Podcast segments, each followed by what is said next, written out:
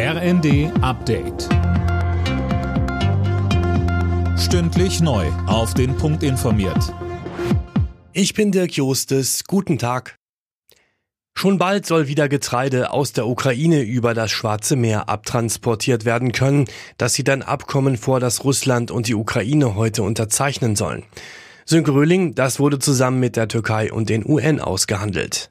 Ja, dafür war sogar UN-Generalsekretär Guterres persönlich in die Türkei gereist, denn rund die Hälfte des Weizens, den das Welternährungsprogramm verteilt, kommt aus der Ukraine. Die Vereinbarung sieht nun offenbar vor, dass Schiffe, die ins Schwarze Meer wollen, in Istanbul kontrolliert werden, damit keine Waffen an Bord sind. Und dann sollen sie auf sicheren Korridoren das Getreide rausholen dürfen. Das Abkommen soll erstmal vier Monate gelten. Ob das aber reicht, um überhaupt die Lagerbestände abzutransportieren, ist fraglich.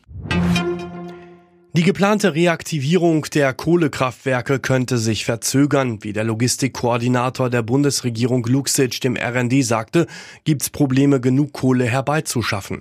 Der CDU-Bundestagsabgeordnete Thorsten Frei findet, dass die Ampelkoalition das früher hätte anpacken müssen. Er sagte in der ARD. Noch im Mai haben wir mehr Gas verstromt in Deutschland als im Mai des Vorjahres. Das war zu einer Zeit, als man genau sehen konnte, dass wir jedenfalls das hohe Maß an Abhängigkeit in der Gasversorgung schnellstmöglich reduzieren müssen. Und deshalb muss man sagen, die Bundesregierung ist sehr spät dran. Rund eineinhalb Jahre nach der Erstürmung des US-Kapitols nimmt der Druck auf Ex-Präsident Trump zu. Im Untersuchungsausschuss hieß es, Trump habe den Mob bewusst nicht gebremst. Das müsse Konsequenzen haben. Über strafrechtliche Schritte entscheidet das Justizministerium. Die Mehrheit der Deutschen ist dafür, an den Russland-Sanktionen festzuhalten, trotz der Probleme bei der Energieversorgung. Das zeigt der ARD Deutschland-Trend. Die Ampelkoalition kommt dagegen nur noch auf 48 Prozent Zustimmung. Alle Nachrichten auf rnd.de